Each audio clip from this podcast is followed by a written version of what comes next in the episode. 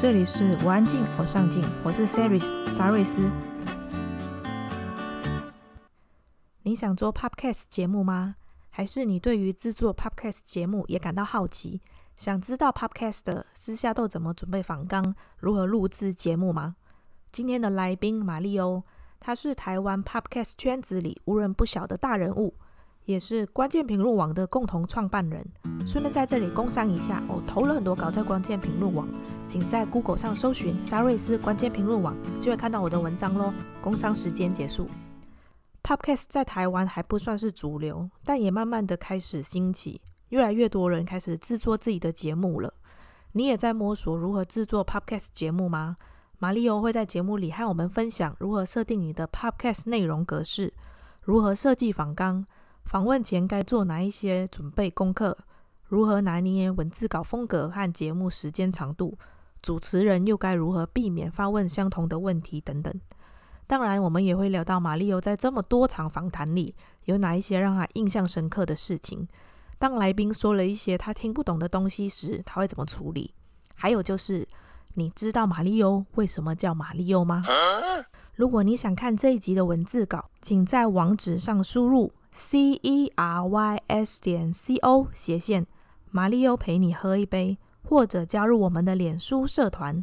我安静，我上进。沙瑞斯邀请了自媒体百万获利法则的作者 Meta 许维珍来节目和我们聊天。如果你想经营自媒体却不知道怎么开始，欢迎在社团里留言，我们会收集大家的问题后再和 Meta 约访。你的问题将有机会被采用在节目里提出哦。你准备好了吗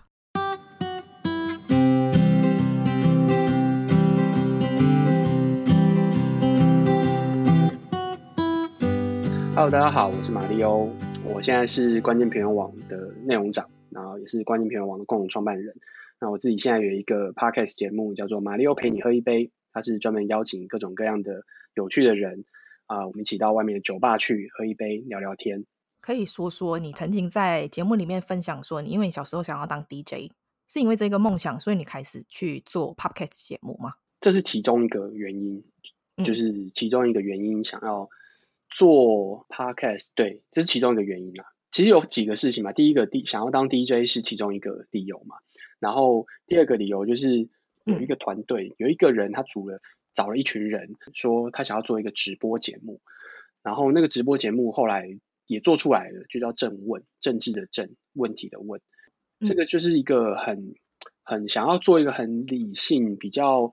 平朴实无华的那种政政治讨论节目，就是在讨论政策，就是它不会有很多那种很戏剧化的东西。如果你看台湾的政论节目的话，你就会看到那个里面有非常戏剧化的冲突，然后大家在大家在吵架，然后然后里面会有一些图表啊、影片啊什么什么东西。那我们都没有做，我们就是一个政策，比如说鉴宝，我们就找里面擅长的人来谈，或者是。教育，我们就谈找教育的人来谈，然后主持人就是一直在问，主持人张铁志，然后那我们的工作是提供内容，就是关键评论网那时候的工作，就是帮忙去找这些议题跟内容，设计问题之类的。做完了一次之后，那六集，但是后来就有人跟我讲说，这个节目很棒，但是呃，但他都是开着，就直播的时候他就把那个。画面打开，然后就就播放，嗯、但是他其实可能在别的地方做一些别的事情，没有真的在看，因为就两个人一直在那边讲话，嗯、然后也没有也没有图表，也没有 B-roll 那些东西。如果是这样子的话，那如果我只做一个纯声音的节目的话，那我的成本就是就会少很多啊。那时候你想，你至少要拍，你就要有机器嘛。我们那时候是三台机器，嗯、然后。你要直播，你要有那个可以传输这些的电脑啊、设备啊这些东西。我做媒体，所以我会一直持续大量的看各种各样美国的媒体动态，这样子最常接接触到的啦，因为主要都是美国那边的一些媒体动态最常接最容易接触到。我后来就呃陆陆续续一直看到有他们有开始在讲 podcast 这件事情，才开始又意识到说，哎，原来它还在，而且它好像越来越好。那看了那些文章分析，大部分就会呃，尤其是有一个叫 Newman Lab，他专门在报道媒体，他是一个专门研究媒体的机构，他他就写了一个就是类似 Podcast 文艺复兴时代这种东西的文章。中文 Podcast 其实不多，要么就是广播的东西放上去，嗯、然后也很久没有更新的节目在上面，就三个原因嘛，就是我想当 DJ，然后嗯，就是做做声音节目，就是如果是对谈方式的话，就是不太不一定要画面，然后第二个第三个就是整个 Podcast 的风潮看起来是很热的，在二零一六年的时候。在美国啊，在美国、嗯、那时候在美国，不是在台湾。那为什么那时候开始要做 Podcast 的时候，你会希望是以访谈的方式作为节目的主轴，就不会是像有一些人不是呃在做广播的时候还会是自己讲话？对，其实那时候是要开始做的时候，所以我就问了我那时候周围，我觉得哎最有做广播经验，然后我又觉得我跟他算是算是他愿意，他可能应该会愿意回答我的。呃，那那个人就是王文华。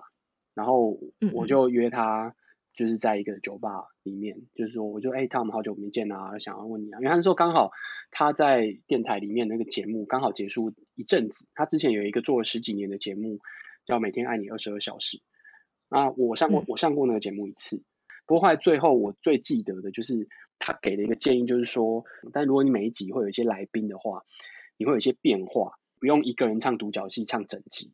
呃，两个人那也可以嘛，嗯、像双主持人这种，两个人会斗斗、嗯嗯，像那个百灵果他们会斗嘴啊什么的，这也是一种方式啊。但是你就要找到可能有默契，或是愿意跟你一起做这样子的人。但是来宾的话，你可以每一次都换嘛，所以他他不一定每次他要投入这么，不一定说一个人他要投入这么多。那我们那时候没有意识到说，呃，就是访谈有另外访谈的难处，就是你要做采访有不一样的困难的地方。嗯，但在格式上来讲，它是比较多互动跟比较多变化的。我现在印象中，也有可能我记错，但我把它呃，把我 把我的记忆修改成这样子，所以我现在美化了是吗？也不一定，甚至不一定是美化，甚至是我编造出来的。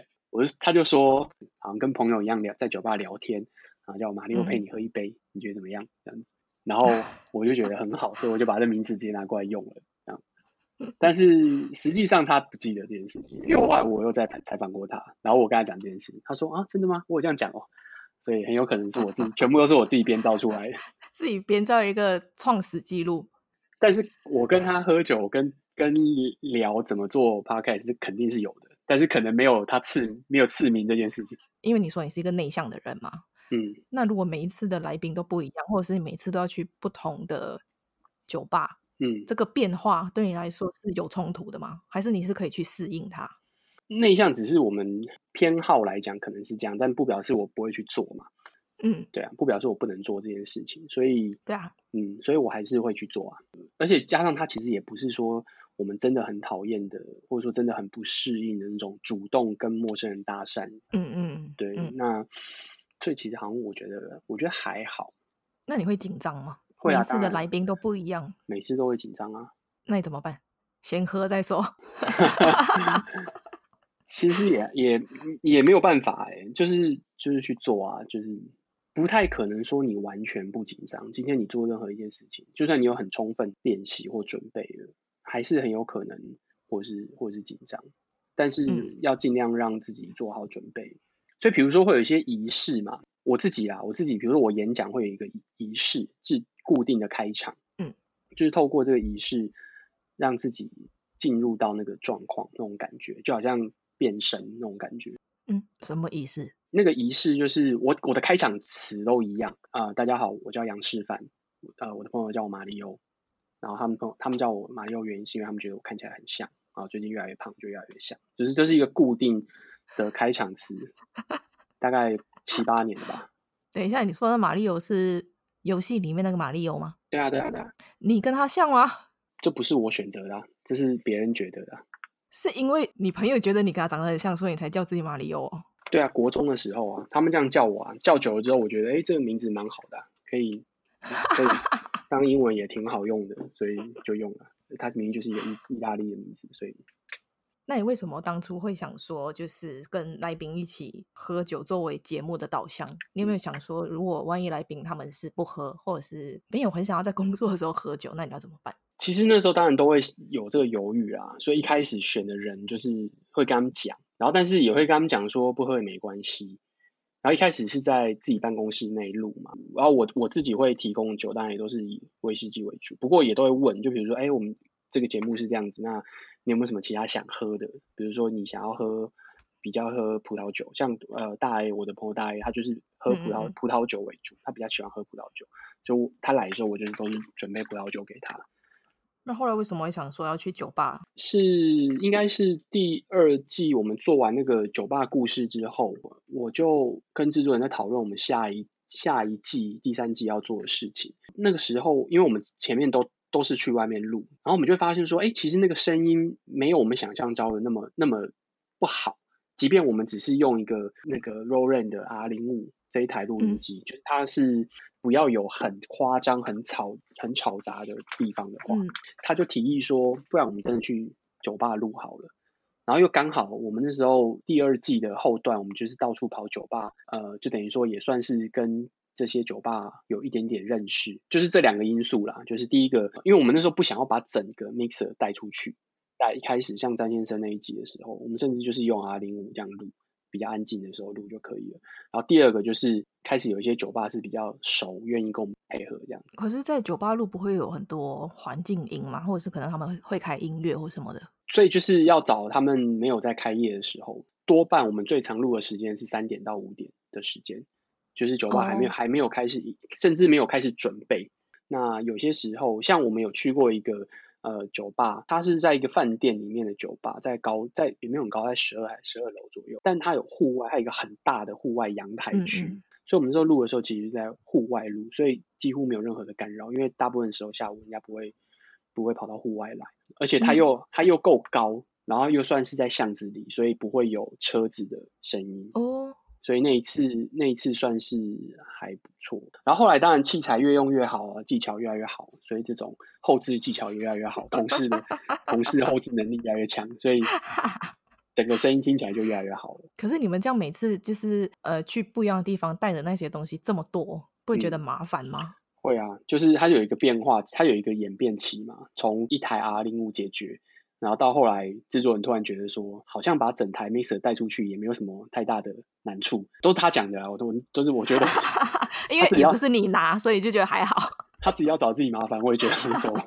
然后他就我们就把这个整整套的东西带出去，然后后来弄一弄之后，呃，总编辑借我们一一台就是那个那个 Room 的 H4n，然后他可以直接接两支 XR 麦克风。所以后来我们就觉得哇，超棒，就是直接一一台录音机加两只麦克风解决。然后有一段有一段时间就就很轻松啊，就是你只要麦克风跟最重最重的是那个麦克风架 stand 那个东西。哦哦哦，对对，因为我们是我们不是夹子，我们是那种比较重的，然后它就是那种很那个其实蛮重的。后来最近百灵果他们也在用那一台 Caster Pro，然后发现靠那个哇也是很累，就是因为它其实。它的尺寸就是跟一台 mixer 差不多，小的 mixer 差不多。麦克风我们拿到的那个 PA Mic 很重，现在又变成超多东西，就是对，所以还在各种各样的尝试当中。这样。那那我想就是额外问一下，像做这种 podcast 的制作人，其实他跟我们自己，像我自己做自媒体自己做的，会有什么不同？他会负责的东西是有哪些事情啊？其实一样啊。老实讲，我那时候为什么会找一个制作人的原因，就是因为我知道我不可能全心全力做。就是我如果要做到我第一季那种模式的话，大概一集可能要花掉我至少两天半吧的时间。但实际上在这个公司里面来讲，我不应该把我的时间花就是这么高的比例在一个、嗯、呃实验上面。可能一个礼拜占我一天吧，就是因为我把它拉很长嘛。我最早期是二零一六年年中的时候开始测试。嗯，然后。但是我真正出第一集其实是二零一七年的一月嘛，所以我前面大概累积了可能三集吧，我录了好几集，但都还没有剪，在在大概十一二月的时候开始做一些剪接，然后一月的时候开始放，所以我那时候有估算过大概我要花的时间是什么，嗯，嗯，所以我我就知道说，OK，我应该要开始找一个人来跟我一起做，但实际上他在做的事情，就除了主持之外，其他的事情他都可能会做，或者是我们两个一起做。所以房纲也是他设计的。比如说有些时候人选是他提议的，那他可能就会做比较多房纲的东西。但是现在这一个呃分工，现在这一位我们的分工比较是大部分的房纲都是我写的。嗯嗯。在之前那个时候，有有时候访纲会是他先写好，然后我再调整。嗯。对，就不一定。就是我觉得每一个人适合的工作模式是不不太一样的，所以就看、嗯、看看情况配合。所以之前你还没有找制作人前，你是有试过自己去剪接的？有啊有啊有啊，前面大概六集都是我自己剪的。那时候我用 Audacity，我觉得 Audacity 的那个的那个操作逻辑跟我、嗯、跟我比较习惯之前那种非线性剪辑的逻辑有一点点不太一样，所以大概前面做就很累，包含了而且早期录音就是录在同一个音轨上面嘛，然后会有可能就是、哦、很难累啊，对，就是剪的时候很痛苦。对啊，但是这个事情持续很久啊，所以就是不会嘛。讲白了，真的就是这样子啊。那那现在呢？现在应该是分开的吧？就是你你是一个音轨，嗯、然后来宾是一个音轨。对啊，我们其实后来就是有人跟我们讲说，你在 mixer 上面其实就可以分左右声，就是你把一个一个分到 pan 到左，一个 pan 到右，然后你就会等同于两轨的效果、嗯。对，所以你会建议就是呃，现在开始做 podcast 的人，就是如果还要剪辑的时候，音轨最好是分开的。对啊，如果你是就是你，如果你是两个人来宾的话，嗯，最好是分开录，这样子绝对是比较好的。今天你如果说您设计一个很好的内容格式，做节目的第一，以我自己的建议来讲，第一件重要的事情是设计你的节目格式，而不是技术。要怎么设计？就像我们刚刚一开始谈的，为什么是访谈嘛？嗯，对，就是为什么是对啊，就概念上是一样的，啊，就是为什么不是一个人，为什么是访谈？嗯嗯，那那我们就开始想到说，哦，原来可以用访谈的模式。嗯嗯，然后访谈之后。要怎么样让它比较特别？就哎，好像跟朋友之间聊天喝酒那种感觉，所以这就是我设计出来的一个格式嘛。所以你刚刚说去先去设计你 podcast 的内容格式，就是你要先去决定你这一个 podcast 你是要有访谈的，还是你是要两个主持人的，还是你是要一个人主持，就是唱独角戏的这一种，然后再来决定你的硬体。但然后这是第一个，这是格式，然后再来是内容，就是。嗯你的访谈是要找什么样的人，或者说你是要走，比如说短的十几分钟的，或是你要像我这种一次就是一个小时的格式，其实啊内容其实有一点点复杂，就是你要把它想得更清楚一点。嗯嗯嗯。我那时候我那时候最常讲的就是，可是你有看到市面上有这么多的人物访谈，对，但其实它是不一样的概念。嗯、对，你要认真的去剖析，比如说蔡康永。真情指数是一个是人物访谈，嗯，康熙来了也是人物访谈，它是一个完全不一样的路数，观众的期待就会不一样。就是我在看真情指数的时候，我期待的就是聊这种比较感性、比较深入的话题；我在看那个康熙来的时候，我们就期待比较娱乐性，它是完全不一样的。所以我们后来慢慢慢慢意识到自己，呃，我们就是要走深入，然后就是要谈别人可能没有谈过，然后要让来宾多讲一点。大家，我其实也觉得蛮有趣的，就是大家会觉得我的好像存在感是在的，可是其实我大部分时间都是不讲话。没错，我有发现。对，这就是慢慢慢慢做出了我们自己的风格跟格式，但这花了其实也花了很久的时间。前阵子就一直在纠结一件事情，就是 Podcast 节目的时间长度到底应该要怎么拿捏？在做 Podcast 的时候，最容易出现的问题就是啊，好像不应该太长，可是实际上，嗯。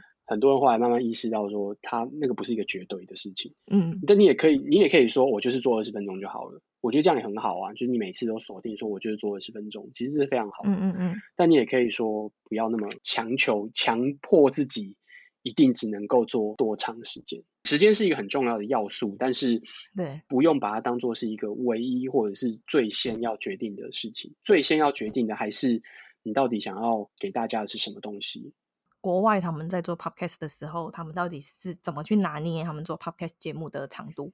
嗯，就很多回答。其实看完之后也想说，嗯、所以根本没答案嘛，因为他们就会想说、啊，其实还是要以你的主题跟你的内容，还有你到底想要呈现什么样的节目内容给你的听众。嗯，但是就会有一些人就会想说，他不会一次听完，或者是他只听了前面一点点，其实他就不会去听后面。那也许你的精华东西其实都在后面。对，我不会那么纠结于这件事情。呃，一开始我就设定说，哦，抓一个小时。但是你为什么是一个小时？没有没有理由的啊，就是你听人家广播节目，可能就差不多快一个小时。所以就是说我那时候就是以广播的想法在做这件事情。嗯。然后后来很很快就会发现说，我根本不需要纠结于这件事情。嗯嗯嗯。我们那时候二零一八年做完那个问卷的时候，就证明了我的讲法，大家都会听完啊，那你何必去纠结这件事情？嗯。很就是它是一个很网络的东西，嗯，就是它可以让你自己决定你什么时候要听，在哪里听，所以你根本无从去判断其我觉得啊，我的我的分法是，嗯、比如说你在看影集、看看 Netflix 或看电影的话，你还是会分段可以把它看完。你可能一次会看掉，至少看完一集，你可能不会看到一半。对。那你你去想，你在看 YouTube 的时候，很多时候 YouTube 是一个娱乐的选项。对。我没看完我就不看了，就我今天刚好看的东西看一看，然后然后刚好我可能要做别的事情了，我不会再回来。嗯，嗯嗯。但是 Podcast 不是 Podcast 的使用情境，以我自己的观察来讲，它比较不是这种纯娱乐性质的，它又不是那种就是你要一次把一个故事听完，它就介在于两者之间，所以它就是一个不一样的东西。对啊，我的习惯看电影，我不可能是看一半然后回来再看的，通常就会把它看完，嗯、或者是直接不看就不会再回去了。但是 Podcast 真的是。我自己的习惯，我也会就是听不完，我回去会再听。对，不用不用纠结于这种事情啊，真的。那玛丽有陪你喝一杯，这个因为已经播出第三集了嘛？当初为什么想要分季去进行？嗯，你就看国外的这种都都有分季啊，然后我就觉得哦，好像应该要分季。为什么现在第三季做？为什么第一季做十几集，第二季做十几集，第三季现在都八几集了？对啊，因为那时候就是做做了十几集，觉得哎反应不错哎，继续下去一样。还要再还要再改形式吗？那觉得好像也没有什么要改的理由啊，那就继续做啊。停，每次停就是我们想要尝试新的东西，给自己一个就是 reset 的那种感觉嘛。是因为你们会有变换不同，才会有换的必要。嗯。另外还有一个想法是说，呃，我那时候是想要看看有没有 sponsor 嘛，有一个说澳门你可以来参加的时间呐，比如说哦四月会开始推出第四第五季什么之类的，那你就可以买整整一季。那个广告跟你那一集的内容需要有关联吗？几乎不会有关联诶。如果是主持人念稿的话，顶多就是跟主持人有关吧。但其实不太会有跟节目的那一集会有那么直接的关联，这不太可能。像我有听过那种超级随性的，比如我们两个聊一聊，然后他就说：“哎，等一下我们要赞感谢一下我们的赞助商。”然后就开始 念赞助商，这么随性这样子。超随性，然后他一个节目，他通常一次就做两个小时，他大概会放三到四个。Oh. 然后他最后一个就是说，那一次听听听，他说好，等一下我们还有最后一个在路上，这个念完就没了。而且他是跟来宾像我们这样聊一聊，然后他就说，哎，你等我一下，然后我就开，他就开始念这个东西。然后来宾有可能会搭话或者什么，他也不管，他就是对，然后那就是他的他的风格，他他那 sponsor 可以接受就可以啊。那像这样子的话，你是要去算时间的长度去去计算价钱吗？还是？嗯，我跟你讲，其实台湾都没有经验的，我们 还是少数有经验。我才问你啊，尤其是 podcast 广告这种这么就是非数位的，跟一般的数位广告完全不一样的玩意儿。就你可以说你要露出几次，一集里面可能露出两次、嗯、或是一次，嗯、然后。呃，长度，比如说一分钟、两分钟、三分钟之类的，就是大概这样子。呃，广告商来是讲那个类似主题的东西，在带入会比较好，还是？我们不卖这种，而且我很反对这种，我不想要人家来干涉我做的内容的。嗯嗯嗯。最常接受到的需求是这个，没有错，就是你可不可以来访问谁，然后你可不可以来谈一个议题，然后我们整集都谈这一个。我不是 YouTube 可以做一个置入，可能几分钟而已，它是一个我们的访谈形式，就是五十六十分钟起跳。而且你也不可能就是说，哎、欸，我今天问问，然后我突然想要插问一个新的东西，然后你就要跳出来说，哦，这个不行，这个不行，不能这样问。哦哦，那那会非常的痛苦，你知道吗？嗯嗯嗯。我那时候之所以不接那个原因，或者说，呃，关键评论网本来就有一些类似的媒体政广告政策，就是内容跟广告本身是分开的。他们要求说，哦，你来采访某一个人，题目反纲是不是你们要决定？然后他们可能说，哦，没有，你你设计就好了，但是你要不要看？要看，看了之后你要不要改？要改。就是我这边其实会有很多对，很麻烦，然后我在就像我刚刚讲的，我在问的时候，然后他们可能不会直接干涉，但是他们会说：“那你剪出来先给我听，然后听完之后又要改。哦”我要翻桌了，一定一定会这样子，一定会这样。你可以想象到，如果你是那个赞助商的话，你一定会这样要求。你你几乎不可能不要求这件事情的，很少。就是你要么就是把那个稿子写好，嗯嗯，大家都念一样的，或者是就是说设计一个题目，我们用访谈的方式，但是。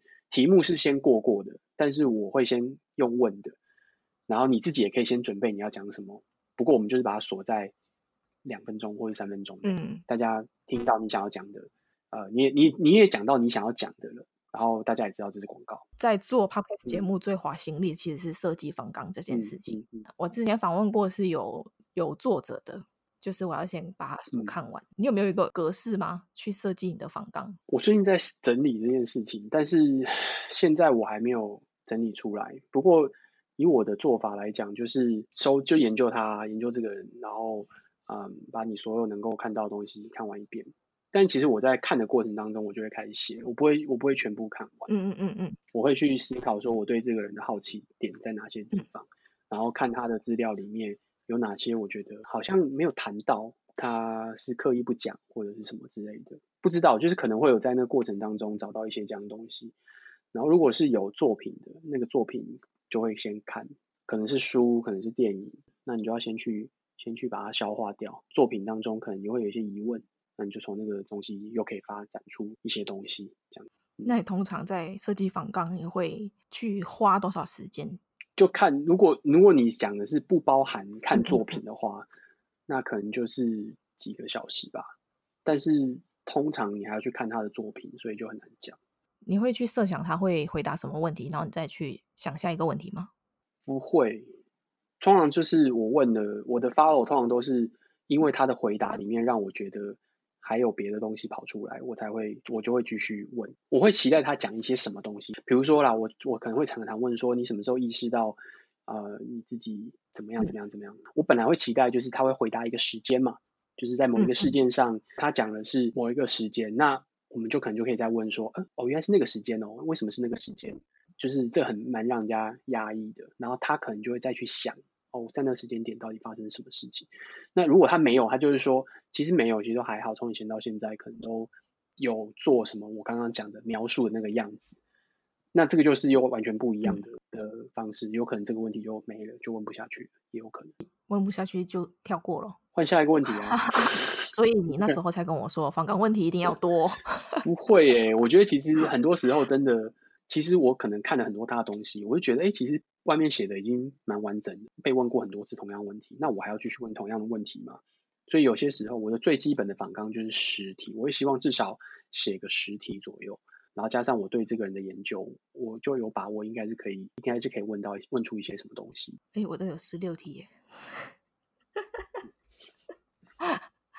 难怪你一直嫌我的问题很多。对，真的很多，可以啊，可以啊，可以，你还是可以问的。那你有遇过据点王吗？有啊。谁？但听过的人都知道，理科太太吗？对啊，为什么不剪掉？嗯，但是不同的人可能就有不同的反应啊。像我现在的制作人，可能他就会把它剪掉啊。我觉得那个感觉其实也还好，就是对我来说，那就是修行。修行哎、欸，对，就是哦，不可能每次都很顺心如意的。那如果没有的话，其实也无所谓啊。你可以问出跟别人不一，我那时候就是很想问跟别人不一样的东西。我就不想要大家都问同样的东西。我我可以理解他为什么会讲的回答那么短，因为那个时候我访他的时候，他才就是刚好红的时候，然后他说刚好做完一个自己的快问快答。哦，那里面大家对他的好奇的东西，可能他觉得他自己有讲过啦。有一些艺人或者是有一些人在宣传期的时候，嗯、他一定会一直回答重复问题，但是他他习惯了，他居然说。觉得很无聊，可是他还是会回答。嗯，呃、他不是这样子的人嘛，他不需要做这件事情，所以他可能就觉得啊，天哪，怎么会问一样东西？那我觉得他自己之后做了很多很多的人物访谈之后，他可能也开始意识到，对吗？他开始做人物访谈，其实是在我我访问他之后开始越来越多。就是我之前我跟制作人在沟通的时候，我也是会写到那种别的人也问过的问题，那是一定会问的。你为什么会做这一个？你为什么会这样子？你为什么会这样子？对啊，这是很正，这是非常非常正常的事情。你要怎么拿捏那个比例，或者是在这个过程当中，让他去想他可能没有想过，或者是他之前没有被问到的。我觉得那个是那个是挑战。像我其实不知道，我问你问题，别人问过哎。你听你的节目的人，不见得有听别人的节目。像你问我说，为什么要开始做 podcast 啊这些东西，或者是 podcast 为什么要是。一人或两人录音，或是为什么要在酒吧？故事就是这样子，我没有新加别的东西进去，所以当问题差不多的时候，问题就答案就会差不多。你的 follow 的问题才会改变这个问题，一样没有关系。那你可以分享你在节目里面印象最深刻的事情吗？有很多印象深刻，但是常常会是那种讲了一些可能别的地方从来没有听过的，在公开访谈上面没有听过的东西，或者是。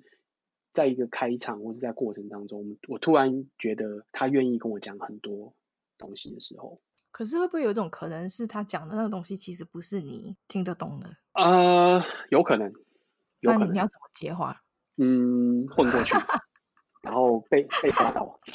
我我知道你很喜欢去聊一些露营器材的东西，去研究过别人的、摸过的、玩过的。嗯，我我当然也可以让你去讲，但是我就会觉得，我让你去讲之后，其实我没有办法搭话啊。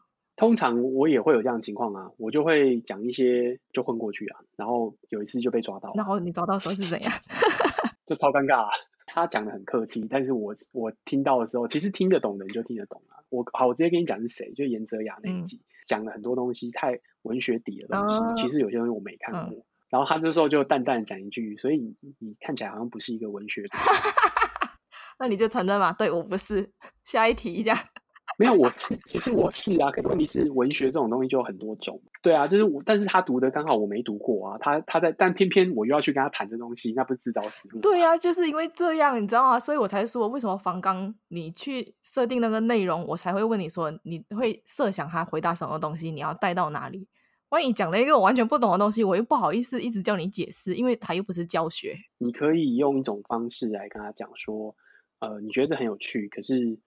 你可不可以多讲一点，或者说这个东西，呃，我自己其实没有特别的研究，你就直接承认嘛，就是你不懂装懂才会被人家看破手脚嘛。但你一开始就不懂的话，人家不会那么无聊，就是说哈，你连这个都不懂，你现在来问我。对啊，那你为什么那时候不承认？我没有不承认，我那时候只是试着不要被抓到，不要让人家觉得我完全不懂。那我们现在来说说 Podcast 的文字稿风格。哦，好。你觉得逐字稿比较好，还是就是简短的去介绍这一集内容的短篇文章就好了？我都做过，因为我们的节目太长了，所以逐字稿对大家来讲负担都太大了，嗯、所以就就算了。所以就是很简短的。最最开始的是我，呃，我介绍他是谁，嗯、然后介绍这个内容，大概这一集我们大概谈了什么东西。我甚至还会去做什么名言佳句的这种，但是我不会做逐字稿。嗯我会希望让你有点是听到了我们这一集在讲什么，有点像是预告吧，就是剪一些那种精华的感觉，就是文字稿是一种类似精华的感觉，但你想要听完整的东西，当然还是要听嘛。嗯嗯。然后做过一次逐字稿，几乎没有人从头看到尾。那现在做的就是比较是直接把开场的东西拿出来，后来的确也有一点像是简单的预告。那你会觉得文字稿里面要去放？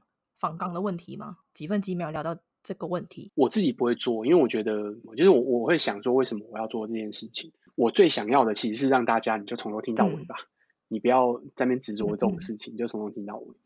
但是如果我提供了给你一个，你可以不用从头听到尾，或者是你就挑你有兴趣，或者是哦这一集你看完的东西，你全部都没兴趣，那我觉得很可惜。因为有很有可能，你最有感觉的那一个东西出现在某一个很神秘，嗯嗯嗯，有可能我是没感，有可能我是没感觉的。嗯嗯，我自己的感觉啊，是很多时候我们觉得一个访谈觉得做得很好的时候，其实你不是真的觉得他好像里面讲了一个呃每一句每一话都很经典或者什么，而是你在那个地方里面，你听到了一些片段，不管是故事，不管是一种心得或者一种反省，你觉得你有收获。那你可能就会对于这个呃访谈，你觉得是满意的。那你自己现在在听一些 podcast 节目的时候，你是会因为你喜欢这一个节目，然后它的每一集你都会听，还是你会去挑选去看它的标题？其实你有兴趣才会点进去听。现在比较是可能是后者，就是挑我想要看起来那个标题我喜欢的，或是那个节目，像 Startup 我就很喜欢，所以之前 Startup 这个我基本上呃就是。而且，因为它是一个故事，我会从头开始听，这样子。嗯，你可以给一些新手 Podcast 的一些建议跟注意，就是要怎么去设计他们节目的主题，啊、然后他们的内容，或者是刚刚提到的获利模式，跟哪一些平台一定要上架。嗯，OK，很多哦。呃，先想 格式嘛，嗯、就是你的格式到底是呃一人、两人、多人访谈。非虚构，对，非虚构，非虚构故事或者是虚构故事。什么是非虚构故事？的这几种，非虚构故事就是它是真的发生的，然后你是做一个呃类似纪录片的东西。Oh, oh. 然后第二个就是主题嘛，因为你自己也写的，就是到底你想要谈什么。呃，如果是访谈的话，你想要约怎么样的人？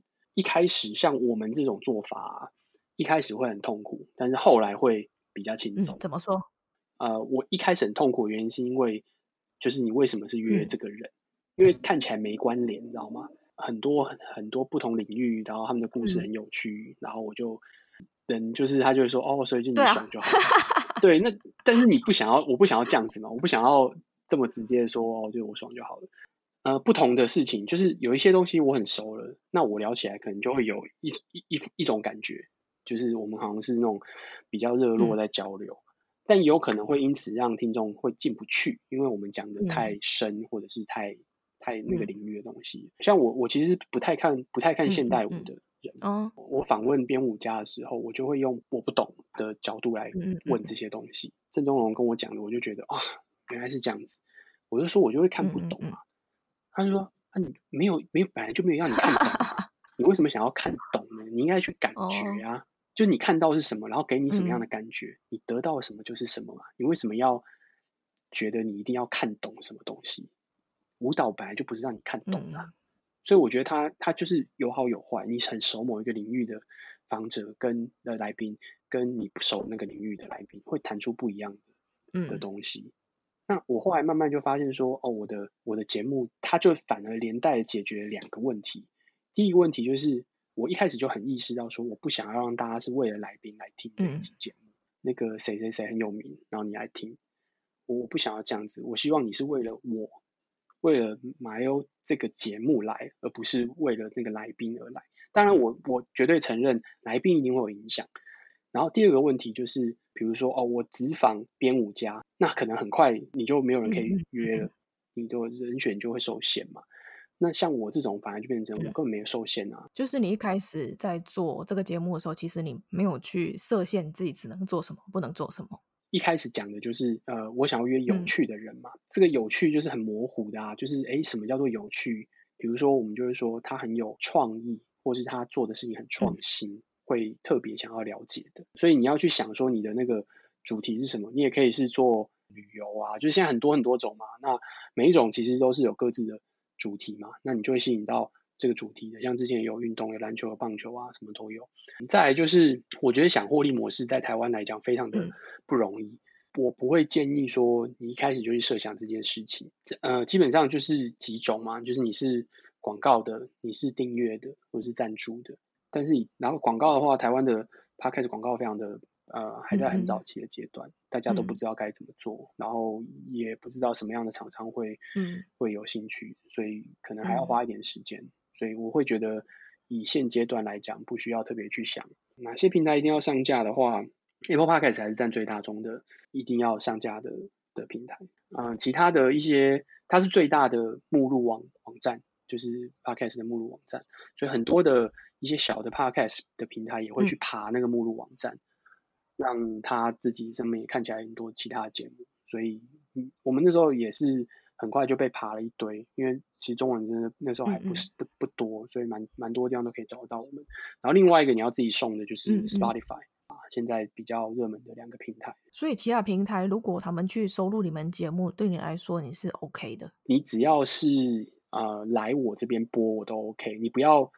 就是爬了之后，你把它下载，然后复制一份到你自己的那边去。如果对你有兴趣的朋友，是可以在哪个平台追踪你呢？我吗？对呀、啊。你说节目还是我个人？你你都可以看，你是要卖你自己，还是要卖节目？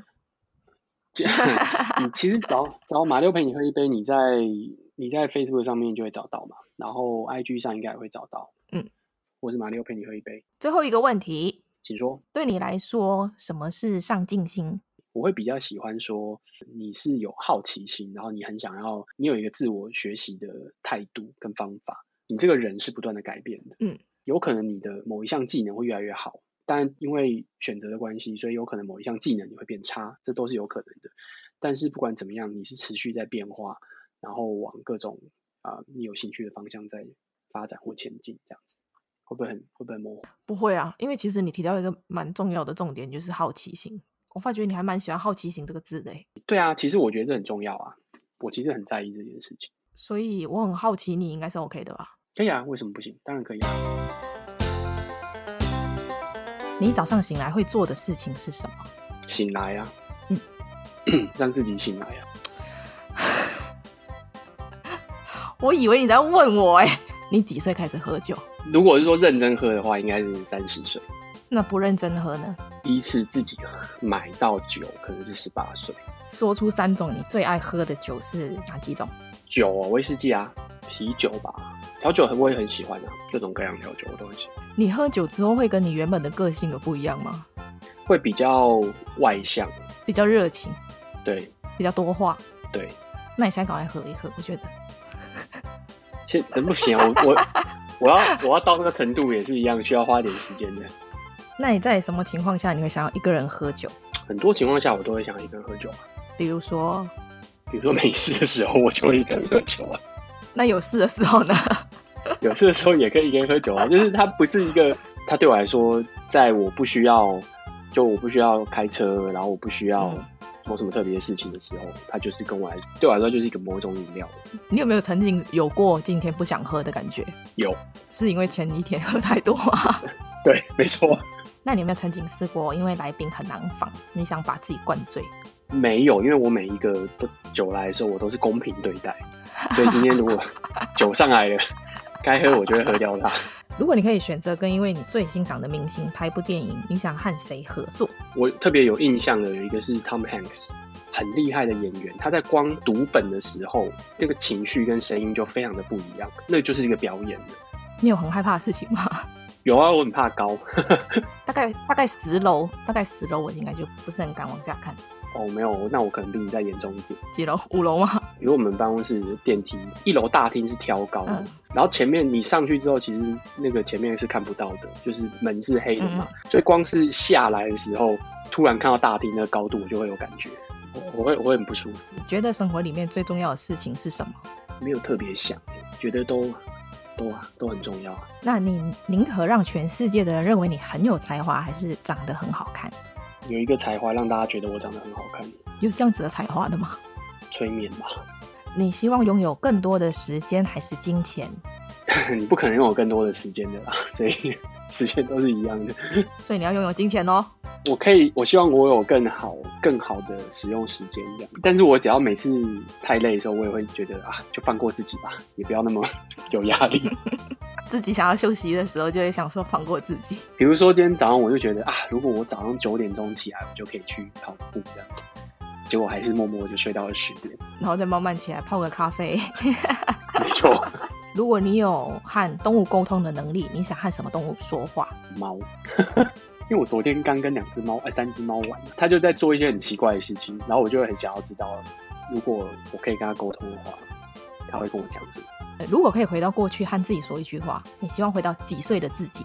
大学就是我第一次失恋的时候，不要那么那么执着这件事情啊。我们不要深聊这个，跳下一题。嗯、如果你现在不是从事目前的行业，嗯、你最想做什么？不需要管自己有没有这个技能，哎、欸，不需要哦。比如说 NBA 球队的教练，或是大联盟球队的教练，或者是管理者。你希望成为一个聪明还是有幽默感的人？其实我觉得我两个都是，怎么办？这个好像不太需要希望，已经是了是吗？对。如果你可以在生活里笑出一件事，嗯、之后你再也不需要做这件事，那会是什么？都都很想要消失。你前，你就等于是我只要有一个能够管家可以处理就好了，就是大家觉得很好，他做的很好，然后也不觉得委屈。那就让他做，对啊，比如说我刚刚讲嘛，你是你有一个管家，那他就不会就委屈啊，因为是他的工作啊。如果可以瞬间到达世界上任何一个地方，你想去哪里？我我可能会想要去很多地方，不会想要去一个地方。你就选一个地方嘛。跳过好了。如果可以变成透明人一天，你想做什么？正常正常的过一天，所以就观察嘛，因为大家看不到你，所以就会有一些可能会有一些很有趣的事情。如果要你跨出舒适圈，你会做什么事情？如果硬要跨出舒适圈，可能会是旅行吧。我是一个很讨厌打、很讨厌打包的人。哎、欸，所以你跨出舒适圈不是旅行，是打包吧？哎、欸，好，这样讲也可以。但 如果只剩一个月的时间，你最想做什么？逻辑是这样子：如果说你有一个梦想，你应该现在一直在做这件事情，不会因为你只剩下一个月，你才去做这件事情。有啊，有些人会突然警觉，他说：“呃、我有一个梦想，赶快。我”我我说，以我的我自己个人的逻辑来讲，我觉得如果你很想要做一件事情，你应该是持续在做这件事情，而不是你你突然发现你应该要去做这件事情。所以我其实没有这种感觉，我大部分时候做的事情都是开心的。如果你可以成立一个慈善机构，你希望帮助哪一些人？所所有人，所有需要帮助的人。谢谢，你也会帮助到我。你宁可一个人困在无人岛上，还是和最讨厌的人困在电梯里？时间一样的话，那我觉得在无人岛上就好。如果比如说三个小时，fine，那我们就在无人岛三个小时吧，OK 的。你宁可先听好消息还是坏消息？坏消息吧。为什么？就是感觉后面就哦，原来这样子，有一种心情被平复的感觉。但你知道，有些时候那个好消息太小了，然后你就会还觉得说，对，没有感觉。被嫌弃的快问快答已经问完了啊，终于。我都累了。你真的很讨厌快问快答哦。好累哦，很多哎。